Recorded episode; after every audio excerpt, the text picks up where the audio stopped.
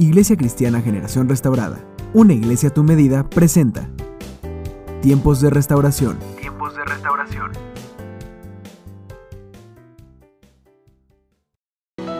Aleluya.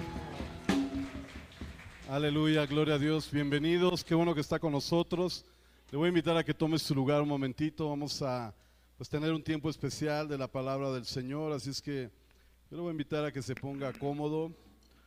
Eh, no mucho para que no se vaya a dormir, que hace mucho calor.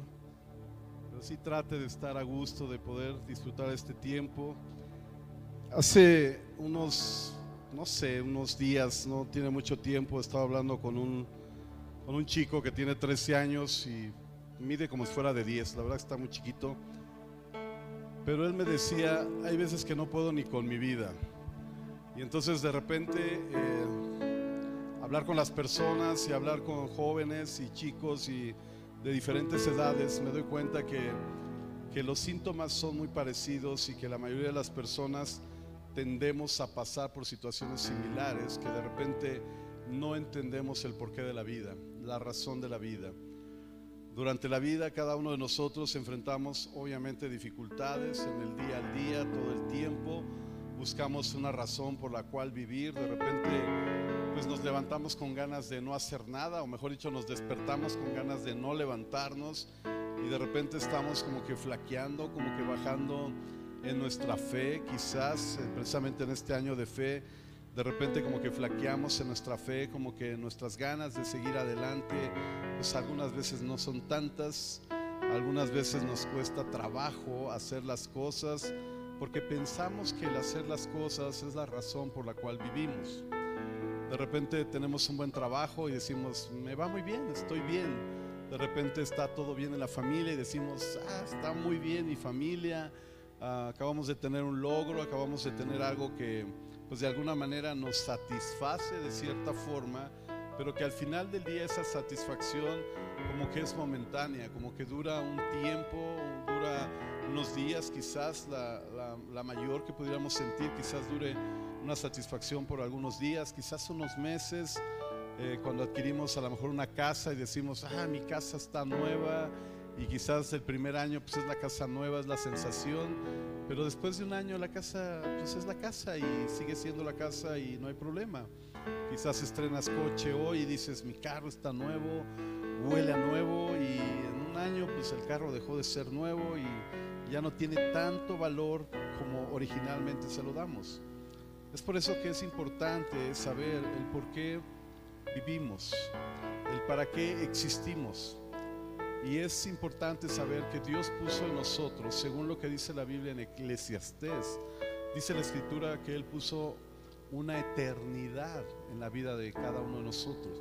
Es decir, nuestra vida no es una vida temporal o pasajera. Es cierto que en algún momento tendremos que darle cuentas al Señor y, y tener que ir al, al, al trono blanco, como dice la escritura, y pasar ese juicio y rendir ese juicio, pero nuestra vida no termina allí. Nuestra vida no termina cuando tenemos que morir y llegar al sepulcro y entonces ser enterrados y que alguien nos esté velando o que alguien nos esté cuidando en quizás nuestros últimos instantes eh, físicos en un lugar, ni siquiera en el alma, porque el alma ya no está, sino todo lo contrario. La realidad es que como Dios nos ha dado eternidad, es por eso que las cosas que suceden en nuestra vida a veces no suplen ni satisfacen nuestra vida, porque la mayoría de ellas son temporales. Por eso es que las cosas de este mundo no nos complementan, no nos hacen sentir plenos, sino que satisfacen un instante nuestra vida, pero al final del día son pasajeras. Y no estoy diciendo que no estudiemos, mucho menos estoy diciendo que no nos graduemos o que o que no podamos tener una,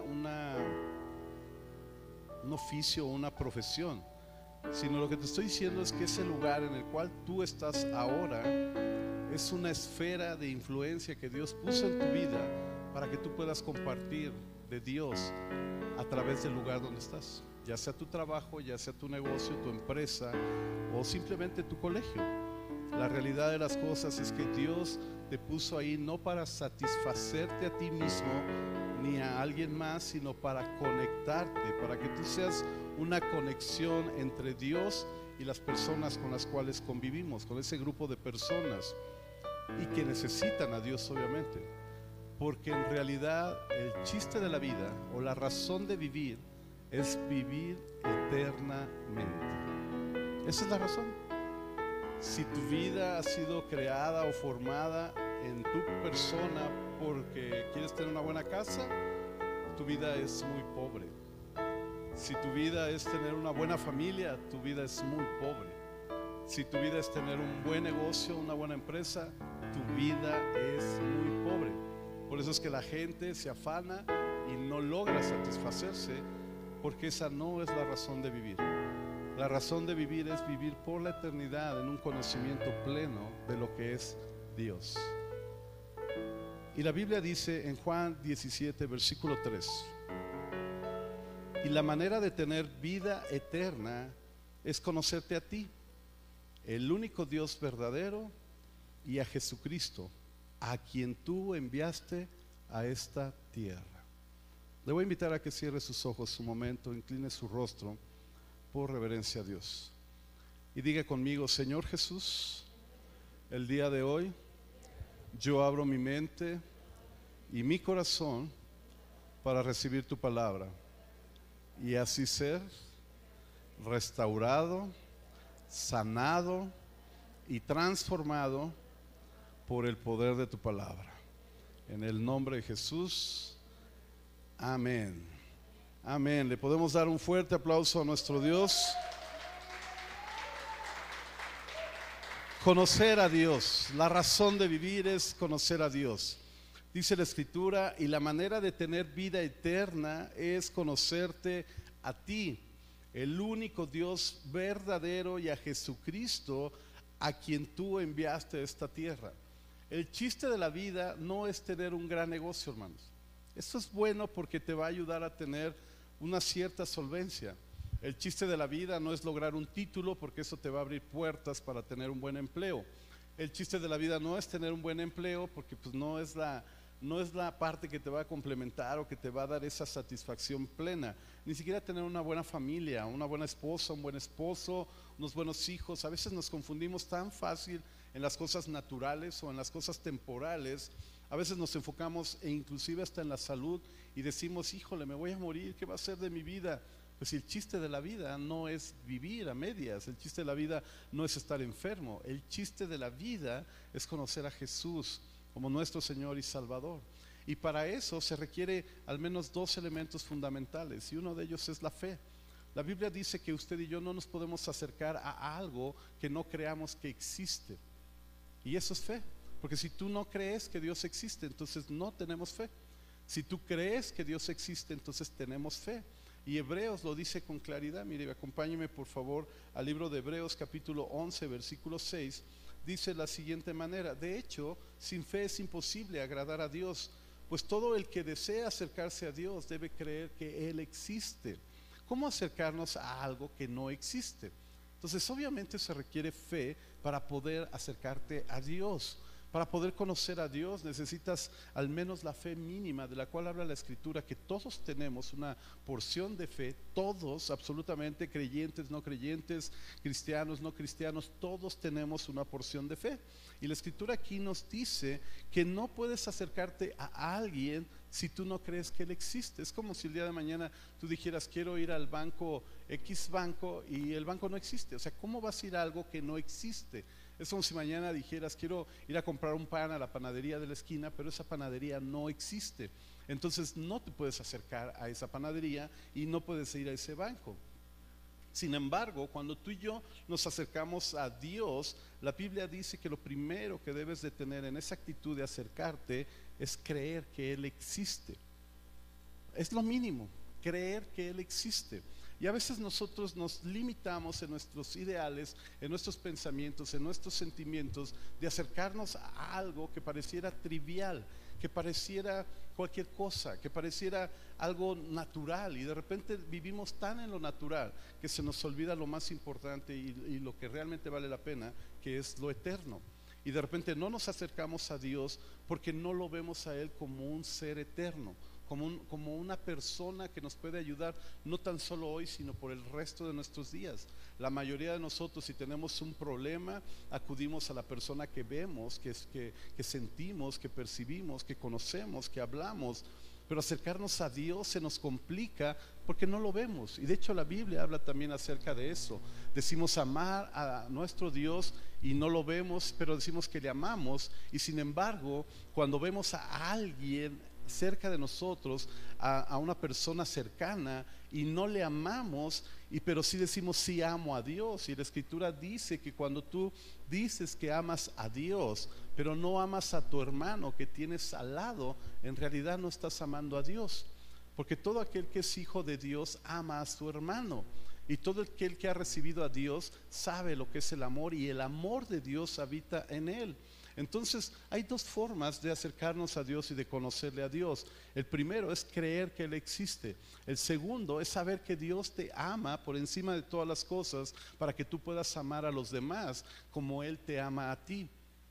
Esa es la forma. De hecho, una de las, de las palabras que más resuenan en la vida del cristianismo y que Jesús dijo es, yo resumo todo lo que hemos visto, todo lo que hemos hablado, y Jesús hace ese resumen diciendo, solo hay dos cosas que tienes que considerar.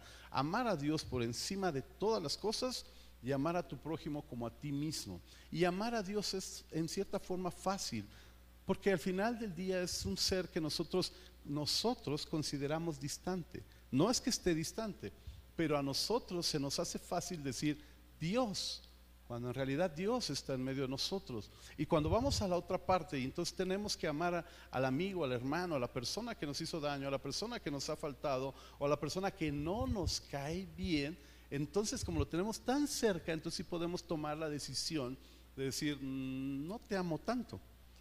O sea, sí me caes bien, pero no te amo, ¿no? Cuando le preguntan, ¿en verdad me amas, me quieres? Pues me caes bien, pero tanto como amarte, no. Entonces, esa problemática y esa disyuntiva que tenemos en nuestra vida de ver a un Dios lejano y a una persona cercana nos hace tener en nuestra mente la idea de que puedo decidir. Puedo tomar la iniciativa de amar a uno o de amar a otro, cuando en realidad la Biblia dice que debes de amar a todos. Y eso es un error que nosotros cometemos. Y cuando decidimos amar a Dios, como lo vemos distante, decimos, pues sí, sí te amo. Porque en realidad esa distancia que nosotros ponemos no es que Él esté distante, porque Él está presente en todo momento y en cada tiempo. Sin embargo, nosotros por nuestra forma de ser tendemos a hacer o tomar esas medidas, porque al final del día, pues es distante. Pero el punto es que eres eterno. Y el punto es que tu hermano como tú también eres eterno. Y todos somos eternos. Por eso es que la vida no consiste solo en tener grandes logros, sino que la vida en realidad consiste en conocer a Dios, como Él es, como realmente es, como Él se merece ser conocido. Y quisiera leerte una porción de la escritura y ir más o menos tocando algunos temas y algunos puntos relacionados a esto para que podamos entenderlo con mayor cla- claridad. Efesios capítulo 3, todo el capítulo 3 lo vamos a ir leyendo, lo voy a leer en la nueva traducción viviente y quiero leerlo porque debemos de entender que por encima de lo que tú crees y supones que estás logrando, la realidad es que Dios ya tiene un plan preparado para ti. La realidad es que Dios ya tiene un propósito preparado para ti. Y ese plan y ese propósito son perfectos. Aunque tú piensas que lo estás haciendo a tu manera, aunque tú crees que lo estás realizando porque es tu esfuerzo, porque es tu logro, porque es tu meta, porque es tu objetivo, la realidad es que eso ya estaba trazado desde antes que tú y yo naciéramos. Efesios capítulo 3 dice, cuando pienso en todo esto, todo lo que les he hablado, porque de hecho eso habla Efesios anterior, las partes anteriores, prisionero de Cristo Jesús, eh, por el bien de ustedes los gentiles, y a propósito doy por sentado que ustedes saben que Dios me encargó de manera especial extenderles su gracia a ustedes, los gentiles. Tal como antes les escribí brevemente, Dios mismo me reveló su misterioso plan. Hay un plan. Y quiero decirte que ese plan es bueno. Es un buen plan. Tú puedes tener un plan, pero Dios tiene un mejor plan. Y alguna vez tuve la oportunidad de compartir esto. A veces como hijos tenemos el plan de salir a un lugar, pero cuando se lo compartimos al papá, entonces el papá dice, mejor te llevo a este lugar. Porque papá siempre tiene un mejor plan para nuestras vidas. Y Dios es igual. Tú puedes tener planes, tú puedes tener una idea de lo que va a suceder, pero Dios tiene un mejor plan para tu vida. Y esto es de lo que habla la escritura. Dios mismo me reveló su misterioso plan. Cuando lean esto que les escribo, entenderán la percepción que tengo de este plan acerca de Cristo. Dios no se lo reveló a las generaciones anteriores, pero ahora, o sea, hoy, ahora, en este tiempo, por medio de su espíritu, lo ha revelado a sus, santos, a sus santos apóstoles y profetas. Y el plan de Dios consiste en lo siguiente, y ponga mucha atención, consiste en lo siguiente, tanto los judíos como los gentiles creen la buena noticia, que creen la buena noticia, gozan por igual de las riquezas heredadas por los hijos de Dios. Ambos pueblos forman parte del mismo cuerpo y ambos disfrutan de la promesa de las bendiciones porque pertenecen a Cristo Jesús. El plan es parte de lo que estamos leyendo, o esto es parte del plan que habla nuestro Dios, que tú y yo somos herederos de lo que Él ya nos ha ofrecido, de lo que Él ya nos ha dado, de las bendiciones que Él ya tiene para nuestras vidas, de las promesas que Él ya había hecho Versículo 7 dice, por la gracia y el gran poder de Dios que, se, me ha dado, se me ha dado el privilegio de servirlo anunciando esta buena noticia. Aunque soy el menos digno de todo el pueblo de Dios, por su gracia Él me concedió el privilegio de contarle a los gentiles acerca de los tesoros inagotables. Cuando hablamos de eternidad, tienes que entender que Dios tiene un gran plan para tu vida, que es un muy buen plan, y que dentro de ese gran plan hay recursos inagotables. Y cuando hablamos de eso, no estoy hablando solo de dinero, porque la mayoría de la gente piensa que un tesoro es un dinero, pero para una persona un tesoro puede ser un pedazo de papel, porque son las palabras quizás de alguien muy amado, muy amada, que los guardó y lo atesora. Quizás para alguien pueda ser una joya o algún recurso, lo que sea. Pues, o sea, los tesoros no necesariamente hablamos de dinero, pero lo que sí hablamos y la Biblia especifica que son inagotables. O sea, no se te van a acabar. Como decimos acá en México, no te la vas a acabar. O sea, hay mucho de cuál tomar de parte de Dios. Y eso es parte de su plan. Si tú no conoces este plan, no conoces a Dios. Si tú no conoces lo que Él tiene para tu vida, querido hermano, no conoces a Dios. Por eso es que a veces nuestra familia, por eso es que a veces nuestro matrimonio, por eso es que a veces nuestro negocio, por eso es que a veces nuestra empresa, por eso es que a veces nuestro colegio, nuestras actividades, todo lo que hacemos, a veces está frustrado porque no entendemos que todo lo que hacemos se debe de basar en la eternidad que Dios nos ha provisto. Y que esa eternidad está llena de recursos inagotables para todo, no solamente para el área financiera, la que siempre nuestra, nuestra mente humanamente se carga, sino está hablando de todo. Y sabe qué es lo más interesante, mire, sigamos leyendo que tienen a disposición. Es como si Dios nos diera una cuenta así abierta para que tú puedas disponer de todo ello. Vuelvo a repetir, no estoy hablando de dinero, estoy hablando de los recursos del reino, de salud, estoy hablando de buen tiempo, estoy hablando de bendiciones, estoy hablando de salud, estoy hablando de todo lo que Dios tiene para nuestras vidas y aún de dinero. Pero no solo dinero, hay mucho más. Porque a veces nosotros pensamos que ser bendecidos es tener recursos financieros. Y no, esa es parte de las cosas que se ven. Pero tener la bendición de Dios es tener todo lo necesario en el momento necesario en que tú lo vayas a ocupar. Eso es tener la bendición de Dios. No es tener todos los millones de dólares, aunque si Dios te los quiere dar, te los va a dar y los vas a tener y los vas a disfrutar y vas a poder usarlo. Sí, pero no es todo, porque el día que tú te mueras, ¿qué crees? No te vas a llevar ni un peso. O sea, tu familia no va a ser tan buena onda que va a decir, ay, no, ¿cómo crees que no lo vas a dejar? Llévatelo, ¿no? Tienes una cuenta de 3 millones de dólares. No, ¿cómo? Ay, no, papá, ¿cómo crees? Te lo vamos a echar en tu caja para que se pudra. No, obvio no, porque no nos vamos a llevar nada. Entonces, debemos entender que los tesoros de los cuales habla la Biblia son tesoros eternos. Salvación, bendición, restauración, es algo eterno, no es momentáneo. Entonces sigue diciendo la escritura, fui elegido para explicarles a todos el misterioso plan que Dios, el creador de todas las cosas, mantuvo oculto desde el comienzo. Y el propósito de Dios con todo esto fue fue o es utilizar a la iglesia para mostrar la amplia variedad de su sabiduría a todos los gobernantes y autoridades invisibles que están en los lugares celestiales. Número uno, Dios tiene recursos inagotables para ti. Número dos, el propósito de Dios es que tú y yo siendo iglesia, el plan de Dios es dar a conocer la amplia sabiduría de Él. ¿A través de qué? De nosotros. A todas las personas, a través de lo que nosotros somos y aún a los gobernantes y autoridades. Y dice la escritura, y autoridades invisibles que están en los lugares celestiales. Está hablando de las potestades que se mueven alrededor del aire no tan solo está hablando de algo espiritual bueno, no está hablando de ángeles, está hablando aún del reino de las tinieblas que se mueve en el ámbito espiritual. Y tu trabajo y mi trabajo es manifestar la sabiduría de Dios a través de nuestras vidas.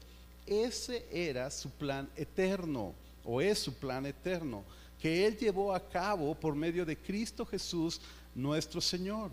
Y gracias a Cristo y a nuestra fe en Él, volvemos a tocar el tema de la fe, gracias a que creemos en Él, entonces si tú crees en Él, puedes entrar en la presencia de Dios con toda libertad y confianza.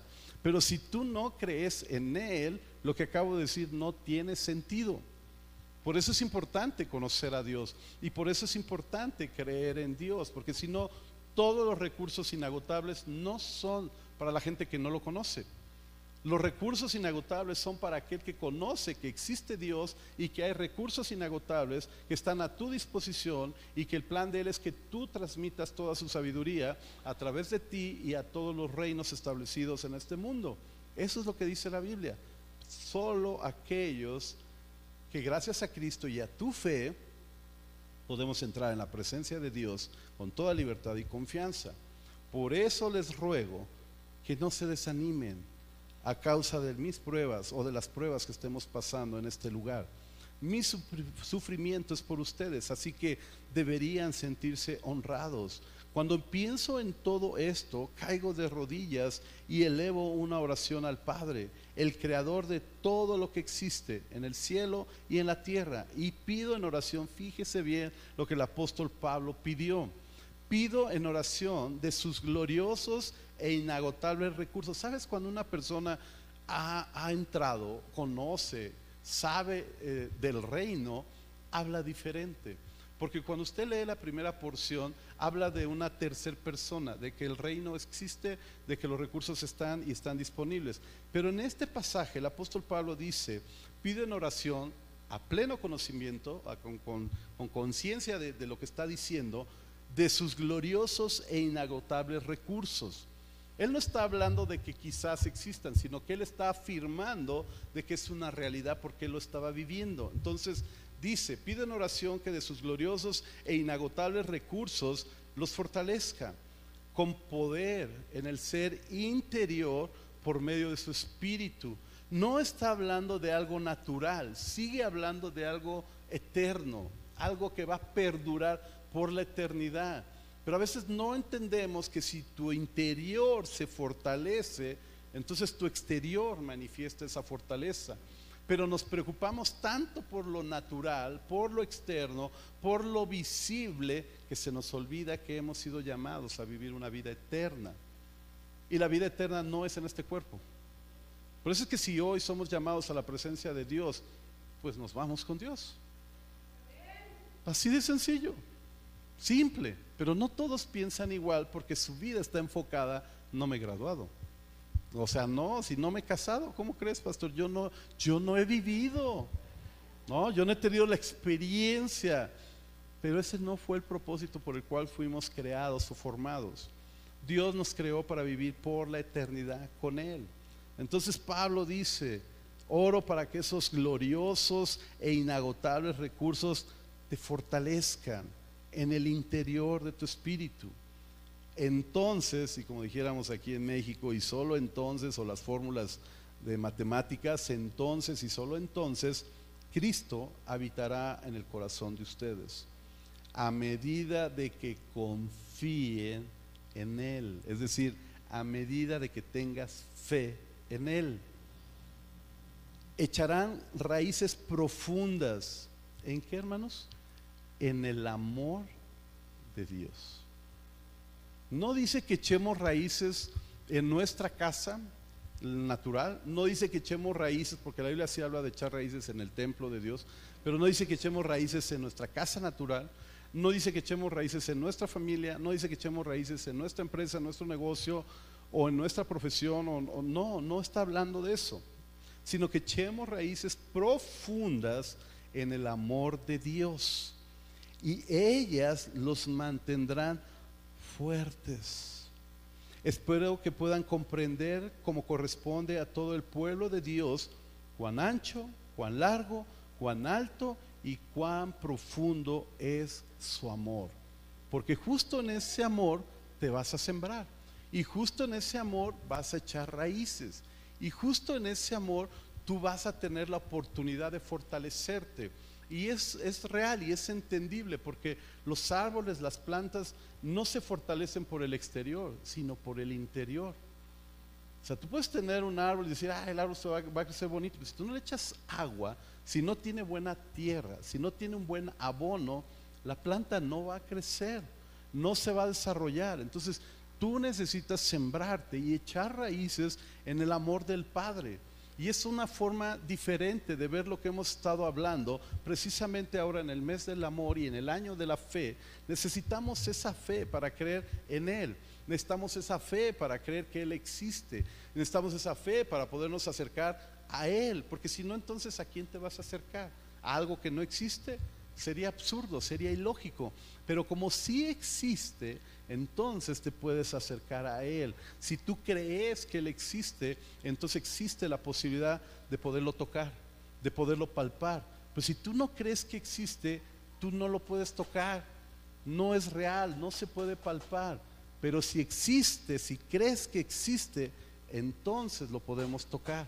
Y eso es algo fundamental porque a veces nosotros en nuestra, en nuestra creencia, en nuestras ideas, no, consideramos a un Dios real, consideramos a un Dios lejano, a un Dios espiritual, a un Dios que está enojado, a un Dios que no está a disposición, a un Dios que no quiere darte nada. Y la Biblia dice completamente lo contrario. Dios dice un Dios amoroso, un Dios que te, que te ve, que te estima, que te provee, que te da recursos inagotables y que tú tienes que aprender a saber y reconocer que están a tu disposición. Es como en la casa, ¿no? De repente tú llevas el, agua y ¿qué dices? ¿Es el agua de quién? ¿Nada más tuya? No, y tus hijos saben que el agua es para todos, entonces ellos llegan y se sirven el agua. Agarran el garrafón, lo vacían y se lo sirven porque es para todos, porque es un recurso que el Padre proveyó para toda la familia. Lo mismo Dios ha hecho en nuestras vidas. Dios te ha dado recursos inagotables y tenemos que conocerlos y saber que están disponibles. No es, aquí está el agua, pero nadie la toque, nadie se la puede tomar, porque es mi agua. No, Dios dice, aquí está el agua y tómate toda el agua que quieras, porque la compré para ti. Y lo hice por ti.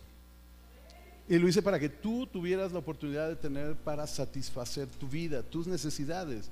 Y cuando tú te siembras en esa fe, en esa convicción y en ese amor, entonces echas raíces y una vez que echas raíces, entonces eres fuerte. Y una vez que eres fuerte, podrás comprender, como corresponde a todo el pueblo de Dios, cuán ancho, cuán largo, cuán alto y cuán profundo es el amor de Dios para nuestras vidas. ¿Sabes que mucha gente no vive en plenitud porque ni siquiera entienden que Dios los ama? Porque muchos de nosotros caminamos pensando en que Dios es un Dios malo. Caminamos pensando que Dios está enojado conmigo porque pequé, porque me equivoqué, porque fallé, pero no dejaste de ser hijo. Y eso es fundamental. Cuando en la casa alguien de nosotros cometemos un error y, fallamos porque hicimos algo, rompimos algo, no sé, cometimos un error, ¿dejaste de ser hijo de esa familia? Simplemente fallaste. En el reino es igual.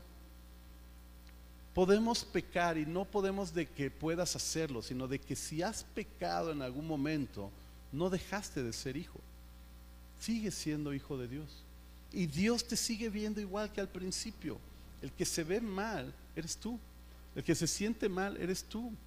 Mira, hagamos memoria. Cuando rompiste el primer arreglo en tu casa, el primer florero, el primer vidrio, el primer, el primer primer, no sé qué sea lo que hayas hecho a perder el primer día, pero algo seguramente hiciste. Tú lo rompiste y tú sientes esa,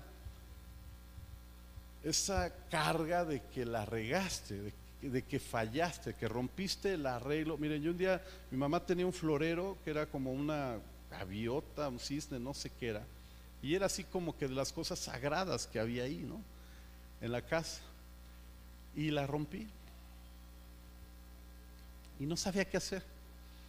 Y mi forma de comportarme hacia mi mamá, aunque la pegué, la disfracé y la puse de lado que no se veía, mi, mi forma de acercarme a ella era temeroso. Era cuando se dé cuenta, me va a regañar. Cuando pase, va. Y mi mente voló en todo eso. Pero mientras no se daba cuenta, la acción de mi mamá fue normal. Y cuando se dio cuenta, siguió siendo normal porque yo seguí siendo su hijo. Cuando nosotros pecamos, la sensación que nos separa es nuestra conciencia, es nuestro sentir de que yo fallé delante del Padre. El que cambió fuiste tú, el que pecó fuiste tú. El Padre no, no cambió, el Padre no falló, el Padre te sigue amando como te amó desde la primera vez que te conoció antes de la fundación del mundo. Pero a veces nosotros nos confundimos y pensamos que eso se termina y no, ese es parte de los recursos inagotables del reino, el amor del Padre. Es inagotable.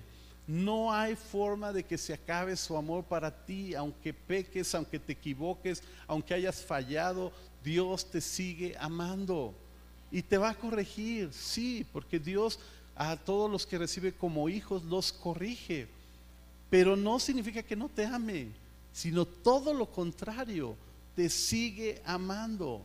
Y dice la escritura en el versículo 19, es mi deseo que experimenten el amor de Cristo. ¿Sabes que es importantísimo que tú el día de hoy te vayas con un mensaje claro, significativo, de que la fe te lleva a conocer a Dios y que para conocer a Dios necesitas conocer su esencia que se llama amor?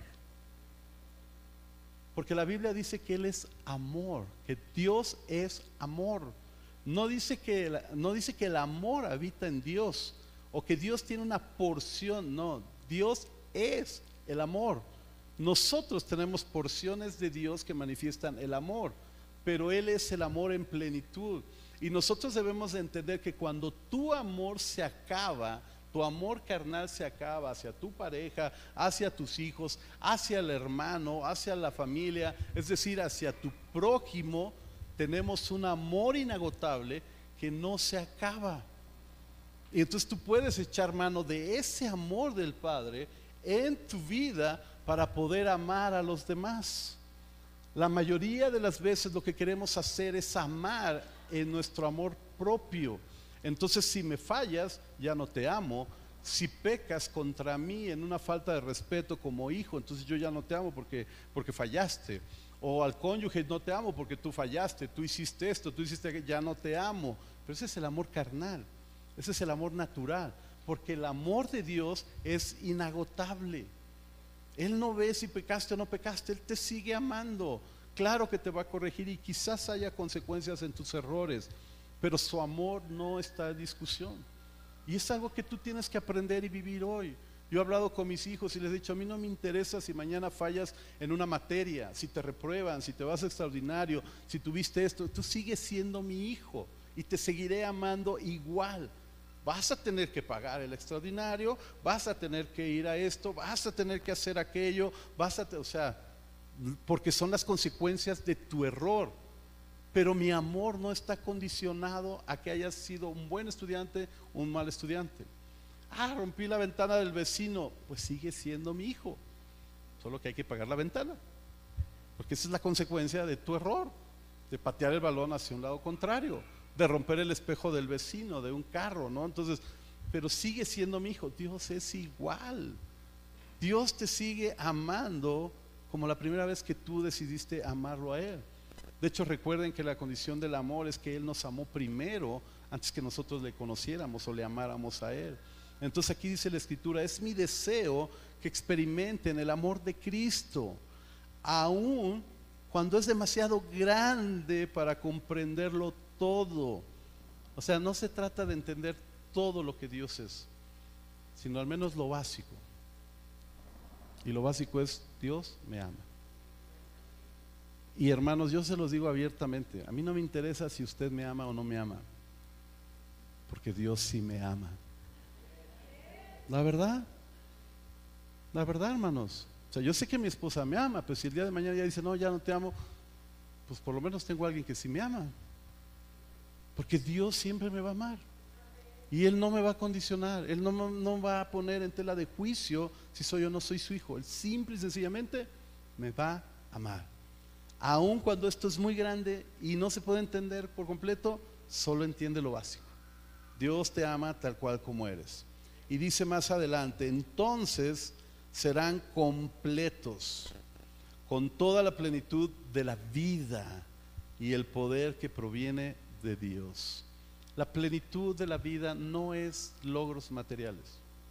Está bien que los tengas y te animo a que sigas teniendo más, que tengas mejores cosas, que tengas una buena carrera, que tengas un buen empleo, que te gradúes, todo eso te animo a que lo hagas, te animo a que termines tu carrera universitaria, o sea, bien por todo eso. Te animo por tener una buena esposa, bien. Te animo por tener una buena familia. O sea, qué buena onda, está bien. Pero la plenitud de la vida se llama Jesús. Y la plenitud, la plenitud de Jesús se entiende cuando entiendes que Él te ama por sobre todas las cosas y por encima de todos tus errores o mis errores, el amor de Dios no ha cambiado. Así lo dice la Biblia. Este es mi deseo experimenten el amor de Cristo, aun cuando es demasiado grande para comprenderlo todo, entiendan que sea lo básico, porque entonces serán completos en toda la plenitud de la vida y el poder que proviene de Dios. Y ahora que toda la gloria sea para Dios, quien pueda lograr mucho, quien puede lograr mucho más de lo que pudiéramos pedir o incluso imaginar mediante su gran poder que actúa en nosotros. Gloria en la iglesia, gloria en Cristo Jesús por todas las generaciones desde ahora y para siempre. Es decir, conoce a Dios es la realidad de la vida. El chiste de la vida es conocer a Dios y vivir eternamente. ¿Cómo lo podemos lograr? Amando a Dios y amando a tu prójimo. ¿Cómo puedes amar a tu prójimo tomando los recursos inagotables del reino? Lo que no se acaba lo eterno. Porque vuelvo a repetir, lo humano se acaba. El amor del hombre se acaba. El amor de la mujer se acaba. Pero el amor del Padre no se acaba. Entonces cuando tú te sientas que te falta amor, voltea a Dios y dile, Señor, necesito una dosis de tu amor. Porque para amar a este cuate que tengo al lado, para amar a esta fulana que tengo al lado, para amar a estos hijos de, de su papá y de su mamá, necesito un amor inagotable. Sí, y para amar a este miembro de la iglesia que a veces una es una piedra en el zapato o una lija aquí, necesitas el amor inagotable de Dios. Y necesitamos llenarnos de esa plenitud. Primera de Juan capítulo 4, verso 20. Ya estamos por terminar. ¿eh? Primera de Juan 4, 20. tráigase su abanico, o tráigase, este, no sé, o, ajá, o tráigase su aire acondicionado y nos lo dona para que tengamos clima y ya con eso se quita el, el calor. Pero diría un pastor que conocí hace mucho tiempo, existe un lugar más caliente, así es que yo no sé si usted quiere estar allá. Y no me refiero ni a Cancún ni a Acapulco. ¿eh? Me refiero a un lugar más caliente. Primera de Juan 4:20. Si alguien dice, amo a Dios, pero odia a su hermano en Cristo, ¿qué cree? Que es una persona mentirosa. Pues si no amamos a quien podemos ver, ¿cómo vamos a amar a Dios a quien no podemos ver? Por eso es que yo le decía, regularmente vemos a un Dios lejano y lo vemos así como a distancia, ¿no? Y decimos, ah, Dios, Dios. Pero no, Dios está cercano. Dios está a tu lado.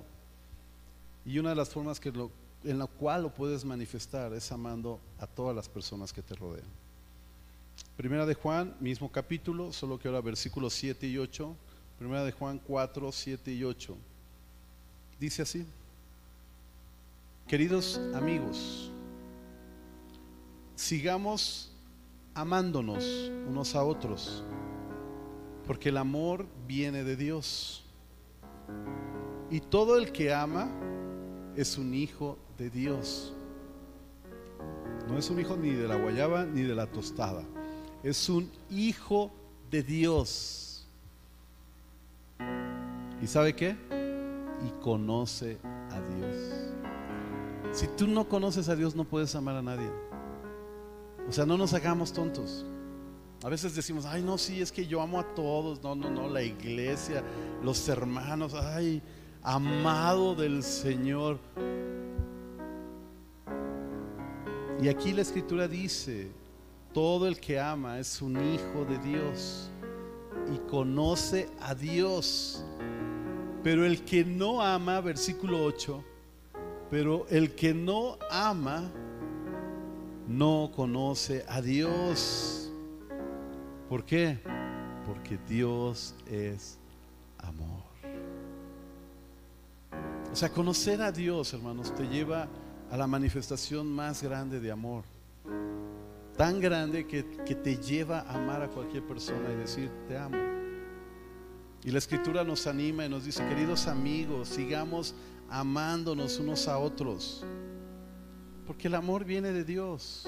Y si tú amas a esa persona, entonces quiere decir que tú conoces a Dios. Pero cuando a nosotros se nos sale esa parte de, de, no, yo no, yo con esta persona no. O sea, a mí no me pongan con Joel porque yo a Joel no lo soporto. No lo quiero, yo no quiero estar cerca de Joel. Entonces tú no conoces a Dios. Porque Dios ama a Joel más que a ti mismo. Ese es el punto, que al final del día nosotros etiquetamos a la persona, perdón Joel, sabes que te aprecio, sabes que te amo. No, y sí sabes que te amo. Sí. Quítate el cubrebocas para ver si, si es sí o no. Ajá, sí, porque ya vi que lo empezó a consolar ahí Lupita, pero bueno. El punto es que si el pastor no te ama, te ama Lupita. Si no, pues Dios te ama. El punto es, hermanos, que necesitamos manifestar lo que Dios es en nuestra vida. Si no, entonces, como dice aquí la escritura, perdón por lo que voy a decir, y lo voy a decir en, en, tercera persona, somos unos mentirosos. Porque si nosotros no podemos demostrar esa, esa pequeña dosis de amor en fe por la vida de una persona que quizás no no sea la persona más ideal y quizás no sea la persona que tú creías o suponías, al final del día lo que yo sí te quiero decir es que Dios es amor. Y todo el que es hijo de Dios ama a su prójimo. Y esta es nuestra función. El chiste de la vida es saber que nuestra vida es eterna. Y el chiste de vivir una vida eterna es saber que fuimos creados para conocer a Dios que es eterno. Y si tú conoces a Dios, entonces conoces el amor del Padre. Pues si tú no conoces a Dios, entonces no conoces el amor. Y por eso a veces nos cuesta amar a las personas, porque no conocemos a Dios. Podemos hacer mucho, podemos decir mucho, podemos enseñar mucho, es más, podemos predicar mucho, pero si no hay amor, en vano lo que hacemos. Primera de Corintios capítulo 12, capítulo 13 y capítulo 14. No lo vamos a leer, pero quiero decirles algo. Primera de Corintios 12 habla acerca de los dones, de las habilidades que Dios nos ha dado, las habilidades espirituales. Ahora pongámosle una connotación natural. Y habla de los dones que tú tienes. Quizás tu don es ser una buena persona, quizás tu don es ser un, buen trabajador, quizás es ser un buen ingeniero, un buen arquitecto, un buen lo que sea. Es un don, es un talento. Primera de Corintios 13 dice la forma en que lo debes de llevar a cabo y dice que lo debes de hacer en amor, porque si no todo lo que hagas no funcionaría. De hecho, la Biblia dice que tú podrías profetizar, tú podrías hablar lenguas espirituales, tú podrías ser un gran cantante, tú podrías ser un gran músico, un gran predicador. Pero si no lo haces en amor, dice la escritura que vendrías a ser un metal que resuena, que solo haces ruido, pero no hay forma, no hay esencia, no hay ponche en lo que hacemos. Y cuando esto cambia y entonces entiendes que tus dones, tus talentos, habilidades, tanto espirituales como naturales, las debes de hacer en amor, entonces vas a entender que si eres eléctrico o si eres arquitecto, es porque Dios te dio la capacidad para estar en un grupo de personas, para poderlas influenciar en amor para conocer a Jesús. Esa es la razón. Dios no te hizo ingeniero para que, para que te, te, te sacies de tu ingeniería. Dios no te hizo doctor solamente para que puedas ser el mejor cirujano del planeta. No, Dios te hizo cirujano para que puedas influenciar a otro grupo de cirujanos para que conozcan a Dios. Esa es la razón. Solo es el medio, solo es la esfera de influencia que Dios te dio la oportunidad de tener para que entonces puedas hacerlo en amor. Y 1 Corintios 14 habla de la aplicación de cada uno de esos dones. Entonces tenemos que entenderlo. Porque si no, todo lo que hagamos, hermano, todo va a ser parcial. Y no necesitamos nada parcial. Necesitamos cosas eternas que afecten la eternidad de las personas. Primera de Corintios 13, 9, y con esto ya estoy terminando, dice, ahora nuestro conocimiento es parcial, es incompleto. ¿Se acuerda que hace rato leímos que aunque, aunque el amor de Dios es, a veces difícil de entender y que quizás a veces no lo podemos entender plenamente, bueno, ahora el apóstol Pablo dice, ahora nuestro conocimiento es parcial e incompleto. Y aún el don de profecía revela solo una parte de todo el panorama. Pero cuando llegue el tiempo de la perfección, o sea, cuando venga Jesús, estas cosas parciales se volverán inútiles. Es decir, las cosas naturales se van a perder, no tienen eficacia en nuestras vidas. Solo son escalones para poder lograr el objetivo final de vivir por la eternidad con Jesús. Entonces cuando llegue la perfección, cuando llegue Jesús, esas cosas parciales se volverán inútiles. Y, viene una mención de algo que debemos entender. Cuando yo era niño hablaba y pensaba y razonaba como niño. Pero cuando crecí dejé atrás las cosas de niño. Si lo actualizamos a un tono espiritual, a un tono eclesiástico, a un tono ministerial, a un tono de iglesia, lo que está diciendo es que cuando tú maduras en las cosas del Señor, dejas de actuar como niño y dejas de pensar en niñerías como son las cosas naturales. A veces yo les digo a mis hijos, oye, parecen niños chiquitos. Pero lo peor es que en la iglesia a veces también parecemos niños chiquitos. Ay, no es que la hermana me cae gorda. Ay, no es que el hermano no lo aguanto. Es que ese hermano ya, ya lo tengo hasta aquí. Niños, porque una persona madura oraría por esa persona. Y una persona madura empezaría a orar por sí mismo, porque si yo veo a la hermana mal o al hermano mal, entonces el problema soy yo. No es el hermano ni el hermano. El problema soy yo. Yo soy el que no tengo amor para darles a ellos. Yo soy el que estoy fallando por el niño que se cruza cuando estamos haciendo la transmisión o que hace ruido o que hace un desperfecto. O sea, la bronca no es el niño, la bronca eres tú que no tienes la capacidad de amar a esa persona. Cuando alguien falla, entonces el problema no es la persona, porque todos fallamos. O levante su mano, ¿quién no pecó el día de hoy? A ver, levante su mano, ¿quién sí pecó el día de hoy? O sea, hasta podríamos levantar las manos, los pies y nos faltaría para poder decir, yo he fallado. Y sin embargo Dios te sigue amando. Y la Biblia dice, ama a Dios por sobre todas las cosas y ama a tu prójimo como a ti mismo. Y cuando tú fallas no te dejas de amar, o sí, o te cortas la mano. O dices, no, ya pequé mucho, no, ya me voy a... Porque, porque ya no me aguanto a mí mismo. No, te soportas, te toleras y te amas. ¿Por qué no hacerlo con los demás? O sea, dejemos de ser niños espirituales. Versículo 12. Ahora vemos todo de manera imperfecta, como reflejos desconcertantes. Pero luego, en un tiempo, en algún momento, en alguna situación de nuestra vida, en algún tiempo específico, veremos todo con perfecta claridad. Todo lo que ahora conocemos, todo lo que ahora conozco es parcial, es incompleto, pero luego conoceré todo por completo, tal como Dios ya me conoce a mí por completo. Pregunta, ¿a quién conoces tú por completo? Y no estoy hablando de Dios. ¿A qué persona tú conoces por completo? Así que digas, no me falla. Quizás conozcas un poquito más a tu cónyuge, ¿no? Porque convives mucho, a tus hijos, porque nacieron de ti como mamá o porque tú los procreaste como padre y los mantienes y los sostienes y todo ese rollo.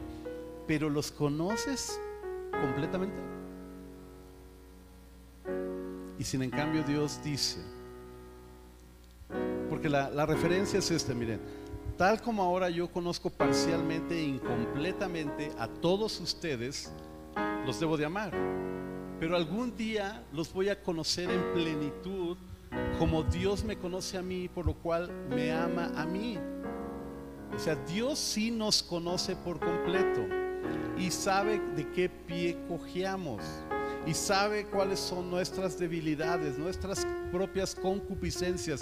Dios las conoce y dice la palabra que por encima de todo eso te sigue amando. Así como que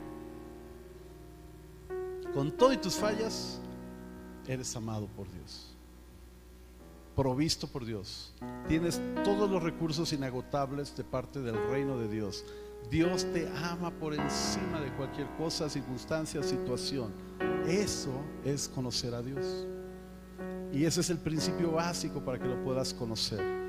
Dios te ama por encima de lo que sucede en tu vida.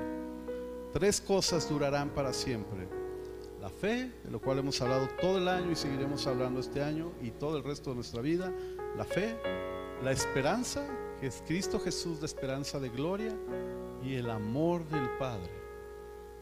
Y la mayor de las tres es el amor. Conocer a Dios es saber cuánto nos ama. Saber cuánto te ama te lleva a conocer a Dios y conocer a Dios te lleva a tener una vida eterna. El chiste de la vida es vivir por la eternidad, conociendo al Padre y su amor para nuestras vidas. Pongámonos de pie, por favor.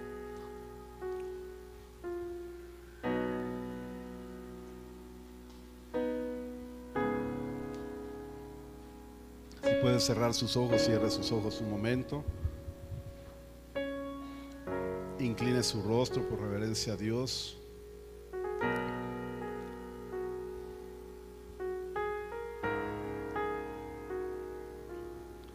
Y yo te animo a que platiques un instante con Dios. Y quizás lo primero que puedas decirle, Señor, gracias por la oportunidad de conocerte el día de hoy. Gracias por la oportunidad de saber que me amas incondicionalmente, que tu amor es inagotable e incondicional. Gracias porque sé que hay recursos inagotables en base a ese amor y que están disponibles para mi vida. Y gracias Señor porque a través de este amor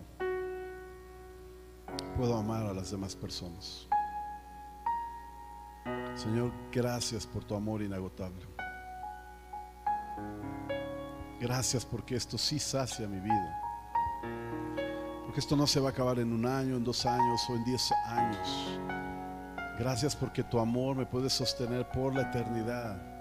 Y en la eternidad seguir operando de acuerdo a tu propósito, de acuerdo a tu voluntad. Gracias por mostrarnos tu plan, tu plan perfecto, tu plan único para la vida de cada uno de nosotros. Gracias por el privilegio de ser parte de lo que tú estás haciendo y además por la oportunidad de poderte servir y de poderte honrar, Señor. Muchas gracias, Señor. Gracias, Dios. Gracias, Señor. Queremos conocerte aún más, Dios. Nos gustaría saber más de ti, Señor. Nos gustaría poder todos los días saber una porción más de ti. Hoy, podemos ver lo, mínimo, lo básico y que es, es sorprendente, a veces inentendible, como lo es tu amor. Pero yo sé que dentro de tu amor hay mucho más. Está la salvación, está la redención, la restauración, está la sanidad, está el favor tuyo para nuestras vidas, está tantos recursos que se manifiestan a través del amor. Ayúdanos a conocerte más, Señor, y a saber más de ti, Señor.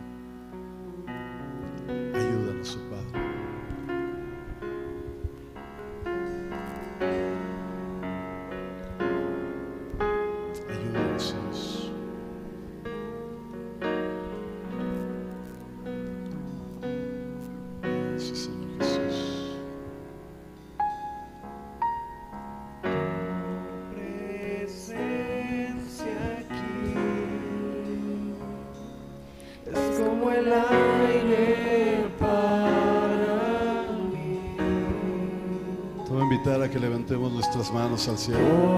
Conocerte a ti es la razón de mi existir. Podamos levantar nuestra voz también. Quiero más, más y más de ti.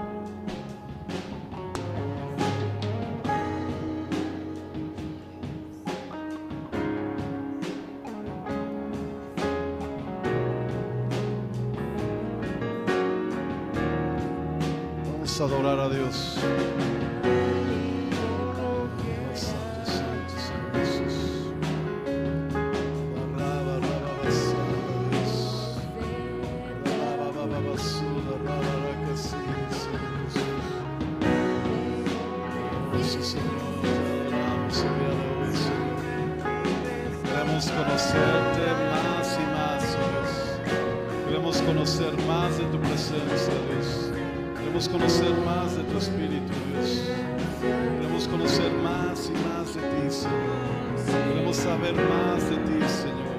Anhelamos más de ti, Señor. Anhelamos más de tu presencia, Dios. Anhelamos más de tu Espíritu, Dios. Y anhelamos más de lo que tú tienes para nuestras vidas, Padre. En el nombre de Jesús, Señor.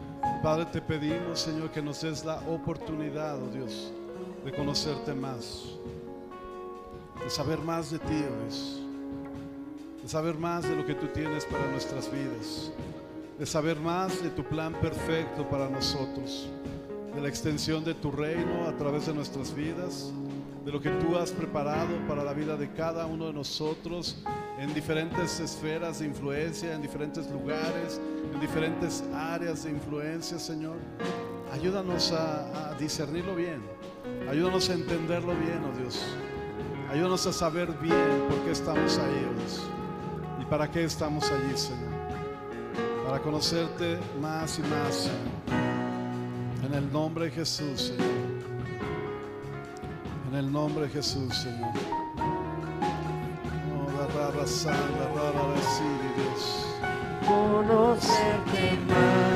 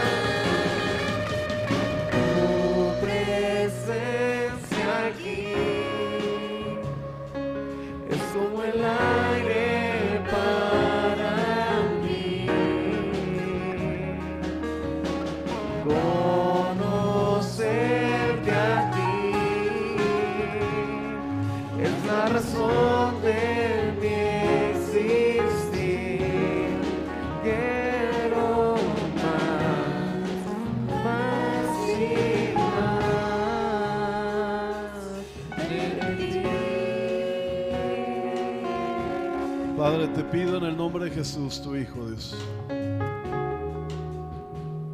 que despiertes en medio de nosotros esa insaciedad, oh Dios, de ti, oh Dios. Que siempre necesitemos más y más de ti, oh Dios. Que una vez que hayamos estado en tu presencia, anhelemos volver a estar ahí, oh Dios.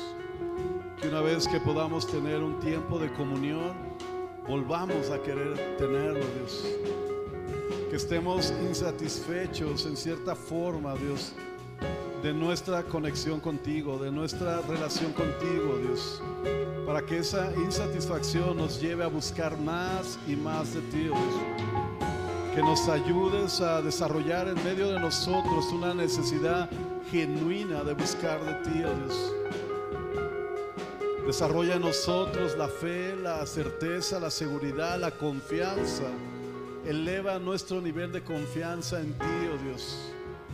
Y de saber que todas las cosas que nos hagan falta las podemos hallar en ti. De que tú eres nuestro pastor y que nada nos hace falta, oh Dios. Saber que tus recursos inagotables están disponibles para nuestra vida en el momento en que lo necesitamos, Señor. Saber que esos recursos han sido preparados para nosotros, Señor. Que tú los diseñaste precisamente para desarrollar ese buen plan que tú tienes para nuestra vida.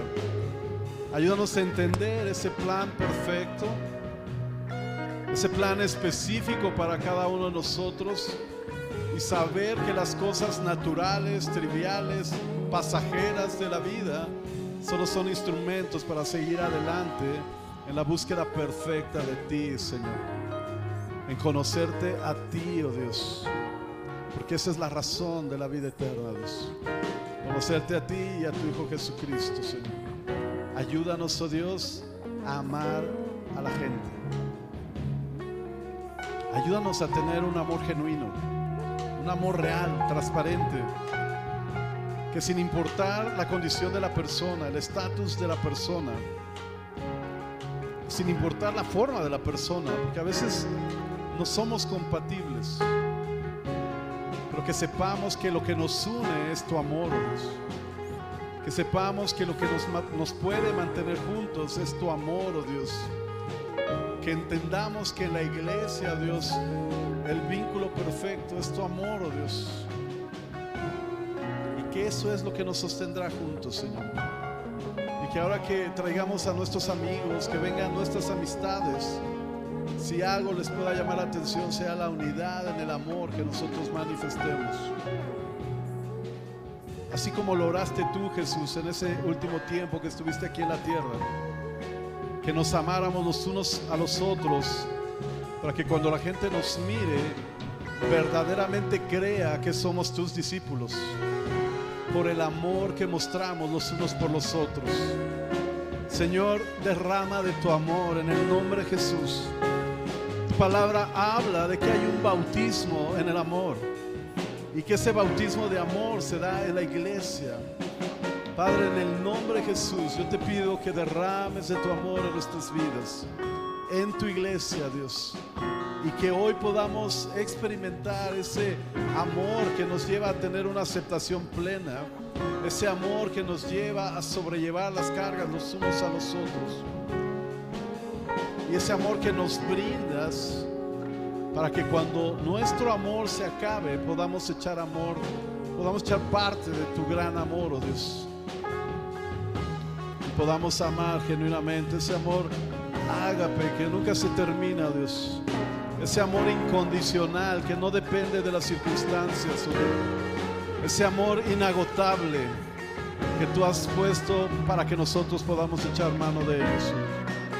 En el nombre de Jesús, Señor. Derrama de tu amor genuino en nuestras vidas, de tu amor único, inagotable, Señor, en nuestras vidas.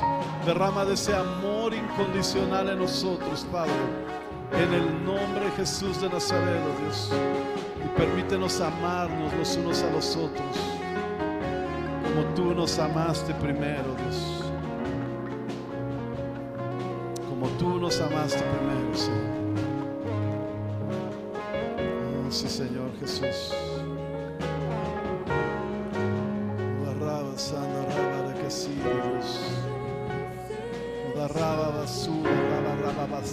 Dios. Padre, en el nombre de Jesús. Te pido, Dios, que nos unja, Señor, que haya una unción fresca, una unción poderosa, nueva, una nueva y fresca unción para tu iglesia, Padre. En el nombre de Jesús, Señor. Padre, que haya un nuevo fluir de tu Espíritu Santo, Dios. Que haya un viento fresco, Dios. Que haya una unción fresca, nueva en medio de nosotros. Que haya un derramamiento de tu Espíritu, de tu unción, de tu amor, Dios. En medio de nosotros, Señor. Que satisfaga nuestra vida y que pueda traer satisfacción a la vida de los demás a través de la manifestación de tu amor, Padre. En el nombre de Cristo Jesús, Señor.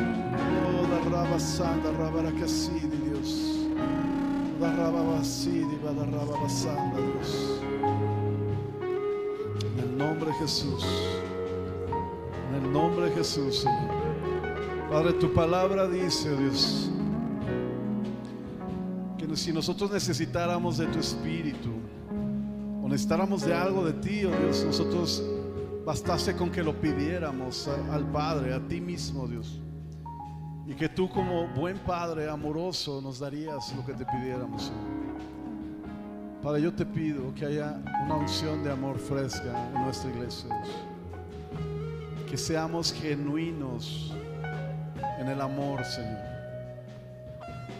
En vano sería hablar todavía el resto del mes de amor, de amor, de amor, si, si no lo practicamos, si no lo vivimos, si no somos honestos, Dios. Padre, necesitamos esa unción tuya, necesitamos ese, ese bautismo de tu amor en medio de nuestras vidas para poder amar a los demás, Señor. Padre, danos de tu amor. Danos de ese recurso que es inagotable, que es incondicional y que además está disponible para nuestras vidas. Ahora, Padre, en el nombre de Jesús. En el nombre de Jesús, Señor. Hermano, levante sus manos juntamente conmigo. Y repita esta oración conmigo. Señor Jesús, el día de hoy te pido que derrames una porción de tu amor para mi vida. Ayúdame a amar a todas las personas que me rodean. Sin condición, ayúdame a amarles todo el tiempo en el nombre de Jesús. Y que tu amor nos mantenga unidos, cercanos, en un mismo sentir. En el nombre de Jesús. Aleluya, Señor Jesús. Señor, gracias por este tiempo. Gracias por tu palabra. Gracias por la oportunidad de experimentar tu presencia. Gracias, Señor, por la necesidad de buscarte más y más. Gracias, Señor, que nunca estemos satisfechos, que siempre haya esa cosquillita de querer más de ti, oh Dios. Ese deseo de buscar más de tu presencia. En el nombre de Jesús. En el nombre de Jesús. Señor, gracias. Gracias por tu favor. Gracias por tu misericordia. En el nombre de Jesús. Y ahora, queridos hermanos, que el Señor te bendiga y te guarde. Que el Señor haga resplandecer su rostro sobre de ti. Que el Señor tenga de ti misericordia. Que el Señor ponga paz en tu corazón. Que la gracia de Dios te rodee durante toda esta temporada. Que el favor de Dios rodee tu vida, tu familia, tus seres queridos. Que los ojos de Dios te miren durante toda esta temporada y te supla todo lo que te haga falta conforme a su propósito, conforme a su voluntad, conforme a su perfecto plan para nuestras vidas. Que Dios te supla todo lo que te haga falta en este tiempo, en el nombre de Jesús. Amén y amén, Dios. Amén. ¿Le parece que le demos un fuerte aplauso a nuestro Dios? Restaurando tu vida, restaurando tu relación con Dios, transformando tu corazón para desarrollar una nueva visión, estableciendo los principios para levantar una generación que cumple sus propósitos en Dios, generación restaurada. Ven a vivir la gloria del Señor, generación restaurada. Ven a celebrar, generación restaurada. Una iglesia a tu medida.